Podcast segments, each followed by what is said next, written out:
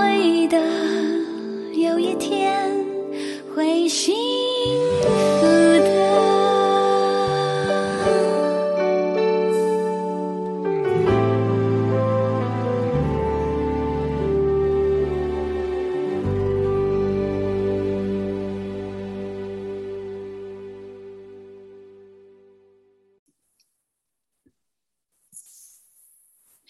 各位女人心事的听众，大家好。在我们的这个节目当中，有一个叫做“快问快答”，因为大家会写 email 给我们。首先，我要回答这个来自新加坡的 Sharon，其实没有什么要回答，他只是呃写了一段呃他感谢文这样子啊。他说：“呃，recently I read your Facebook post about the challenges being a woman and how a married woman sacrificed to be a housewife。” And take care of children, even have to please parents-in-law. I was touched by the article.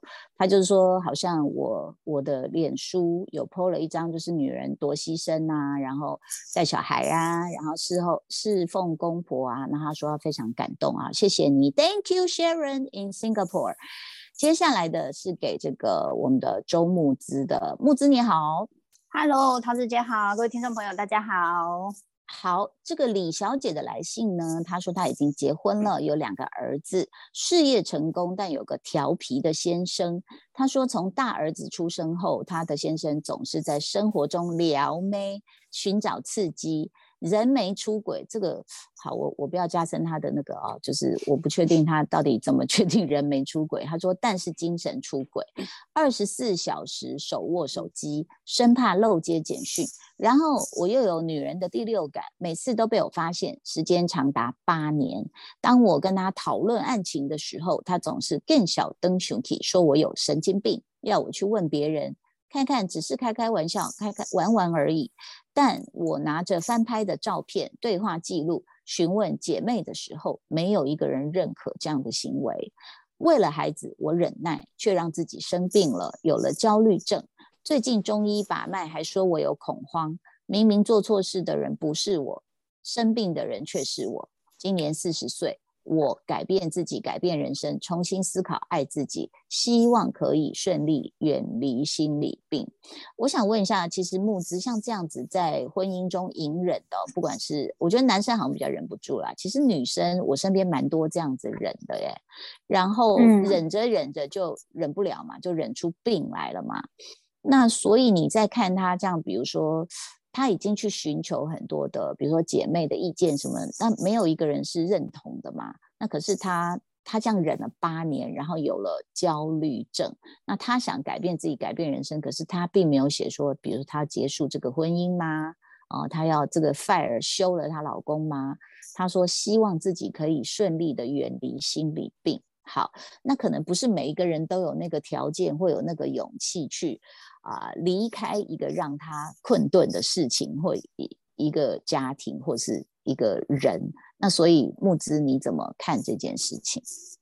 我我先就是回应一下，就是我觉得的确女生这个状况可是很多，不过的确我觉得在现在的那个时代的关系，其实好像也越来越多男生有时候会有这个问题。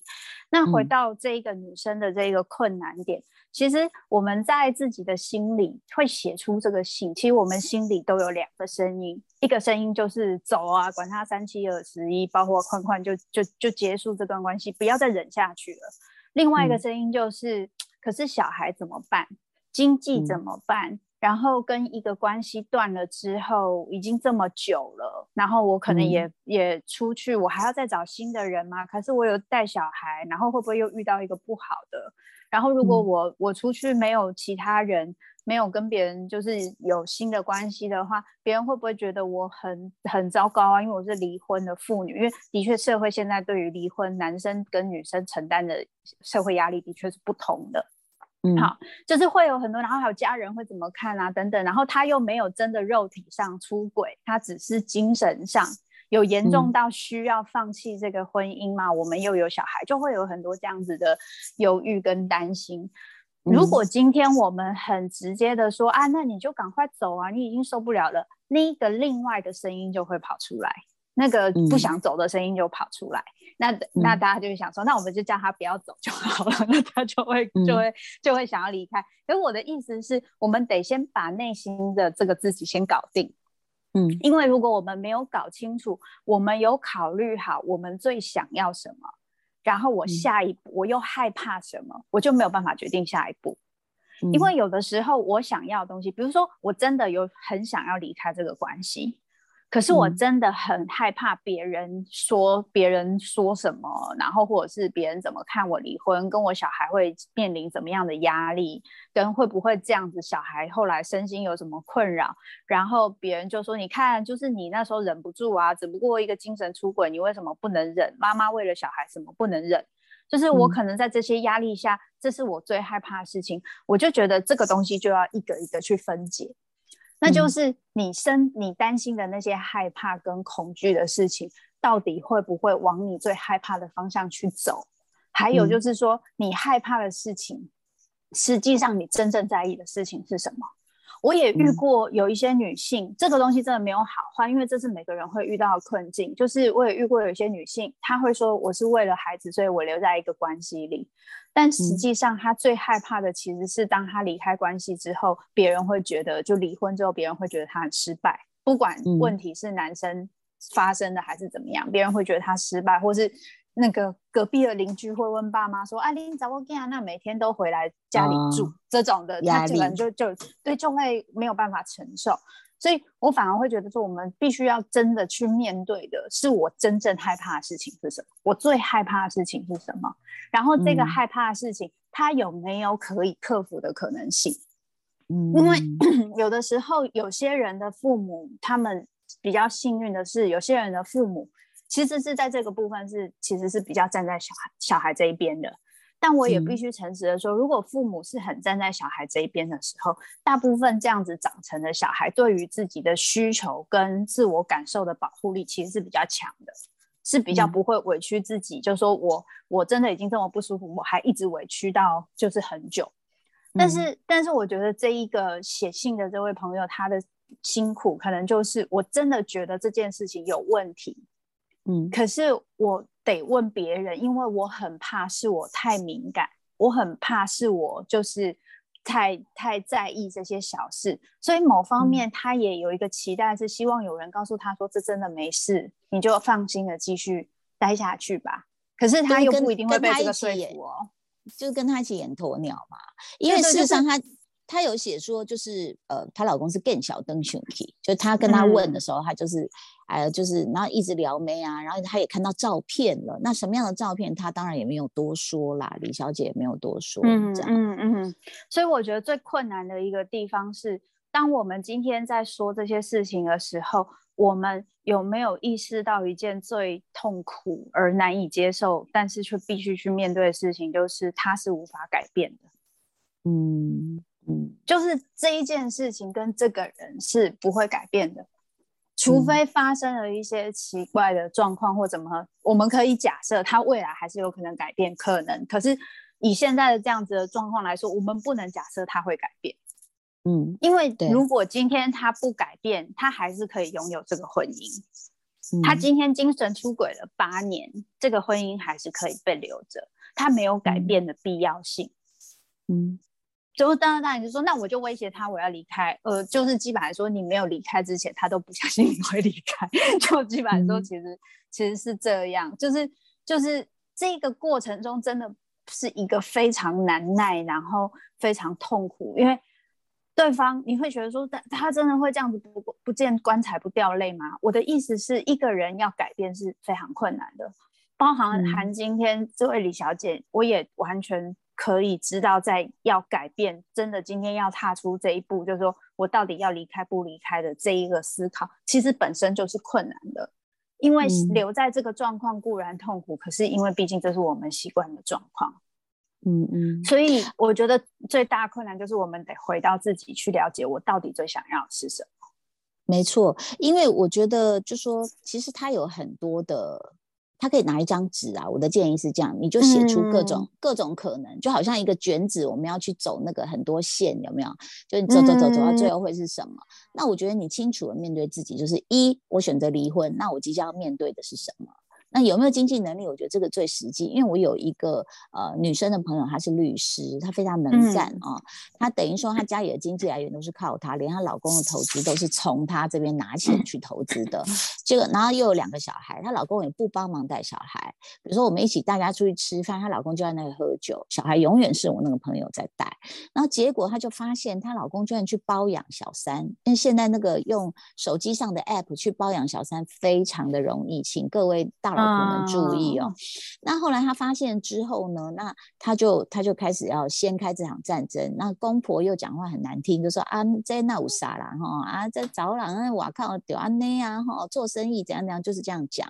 嗯，后来因为我们这个女生朋友她就是呃气场强大，底子够硬。那因为她她自己有经济能力嘛，所以她选择了离她选择了离婚，然后就自己带两个小孩啊，然后住进她自己买的房子。这样子，那他对，那他就当然会有短暂的痛苦，那一个人带两个小孩会很累，而且他觉得有时候他也是觉得很气，就是因为她的老公就跟那个小三就住在一起了，好，就好像我说哎算了，那个破锅烂盖你就别别去管他们了。那她说问题是她老公有一个就类似兄弟会这样子，她说那那里面都是已婚的男人，每一个都在包养小三。我说那他们的老婆怎么怎么讲呢？她说没办法。因为他们那些老婆没有自己独立的经济能力，所以大家都在忍耐。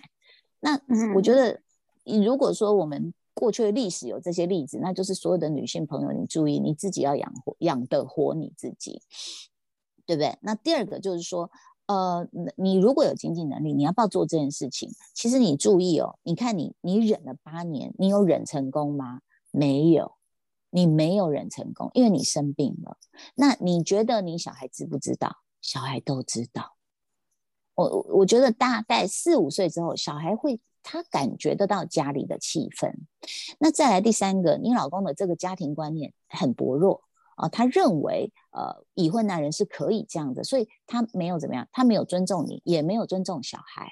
那如果你留下来，就表示你认同他的观念，你跟他一起促成，因为没有两个巴掌拍不响嘛。所以你就是认同他可以这样对待你们哦，那你已经投了赞成票啦，那那你你在反悔什么？所以我的意思说，你要当鸵鸟，你就彻底当一只鸵鸟，你就想他是个好老公，他只有精神外遇，好，就彻底疯掉的意思啊。我个人是这么偏激的建议啊，所以。我觉得是你，你显然是忍不住，很多老婆忍不住，而且最糟的一个结果是什么？你认为你为你小孩好，我真的活生生看过。那种老公哦，在外面玩哦，玩到疯，然后老婆在家里怎么样吃斋念佛，说哎呀，有一天他会回来啦，哦，这个都是他的他的修行呐，但是他的行为影响到小孩，他把小孩送去从小学就送去佛教学校了。小孩不常回家，那你觉得有几个小孩顶得住小学就去住校，然后看不到爸妈？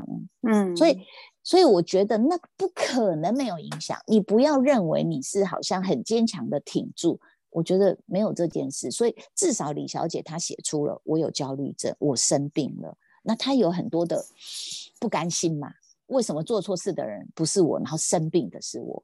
那所以我觉得，其实木子你也看过这么多的这样的例子哦。如果他经济条件许可，是不是我们都应该鼓励他们走出来啊？你觉得？这是心理咨商师的一个一个习惯，就说，嗯，其实其实就像桃子姐讲的，刚刚那一些东西，像桃子姐，当我们这样分析出来，我又知道我也有资源的时候，我应该就有办法走出去。但其实我们也会看到有一些。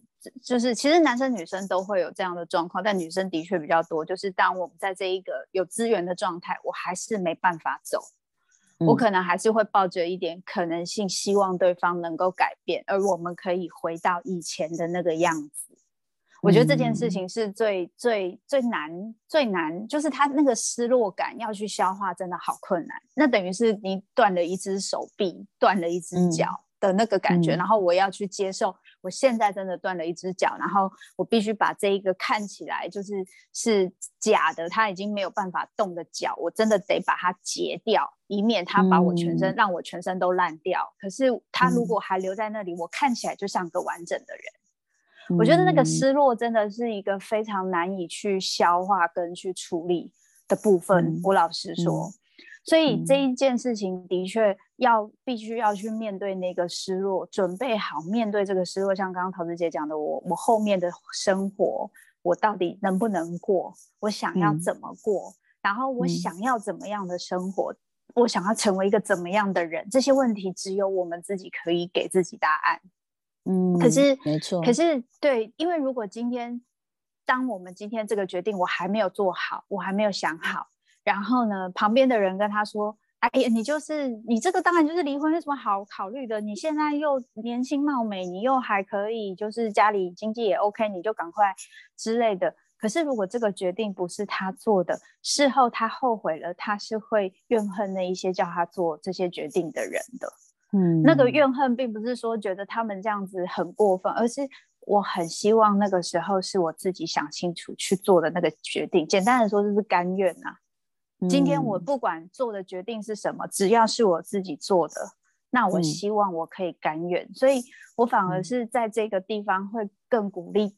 大家，当我们今天会想要留在这样的关系里面，或是我不想要留在这样的关系里面，都是有理由的，都是原有原因的。然后这个这个这个挣扎，就是我可能百分之六十想离开，但百分之四十不想离开，这些挣扎都是事实。我必须要，我必须要很诚实的去面对我的内心，然后让我的声音越来越清楚，我才有办法帮助自己做出比较。像是我现在想要的一个决定。我觉得募资呢，其实它有我，我觉得心理咨商师可能不是像，比如我们综艺节目主持人，就是给你一个答案啊，然后看起来好像很帅、很果决。那我觉得心理咨商师他其实要帮助你的，也要针对你个人的状态。所以如果大家还想要再多听木子讲话的话，其实你还有其他的 podcast，对不对？哦，对，就是我有一个叫周牧之读灵魂脚本，那其实是用一个就是文本的角度，就去讨论动画跟就是日本的一些文学家，那是用一些心理分析的角度，所以会讨论到很多，比如说像分离焦虑啊、永恒少年啊，或者是像所谓现在很流行的在讲的逃避依附，还有就是焦虑依附这些情感上的问题等等。对，嗯，其实你这样讲，我有想到，像很多的童话故事，我们后来长大之后就发现说，为什么童话故事都这么残忍啊？就是什么，有时候是那个妈妈要杀死你啊，有时候这个巫婆要吃你的手指啊，什么，都说这个都很血腥，为什么要让小孩看？我后来就想到说，那是不是古代的一种呃出社会的先先先前先行教育？对，就是我从小就告诉你这些故事哦，哈，外面有坏人，他可能会怎么对你哦。然后你的血亲未必会支持你哦，所以其实包括像我最近看了一个电影，就是库伊拉哦，他的身世太悲惨了，就是呃他的亲生母亲在在他生下来那一刻就想把他杀死，那后来他辗转就又知道他面对那个最崇拜的职场的前辈是他妈妈的时候，他妈妈还是要把他杀死，所以所以我我看到那个我就傻眼，我觉得这些疑惑可能就可以在募资的这个叫做你刚刚说叫灵魂。呃，周牧之读灵魂脚本，就是对，应该找我的名字可能就可以找得到。但如果要找完整名字，叫周牧之读灵魂脚本，OK，大家就可以去这个得到更深刻的一个答案。所以今天的快问快答还是要非常谢谢李小姐写信来，然后也谢谢周牧之播控来跟我们做一个简单的答复，谢谢你哦，谢谢谢谢大家，好，拜拜。你会的。有一天会醒。Thank you.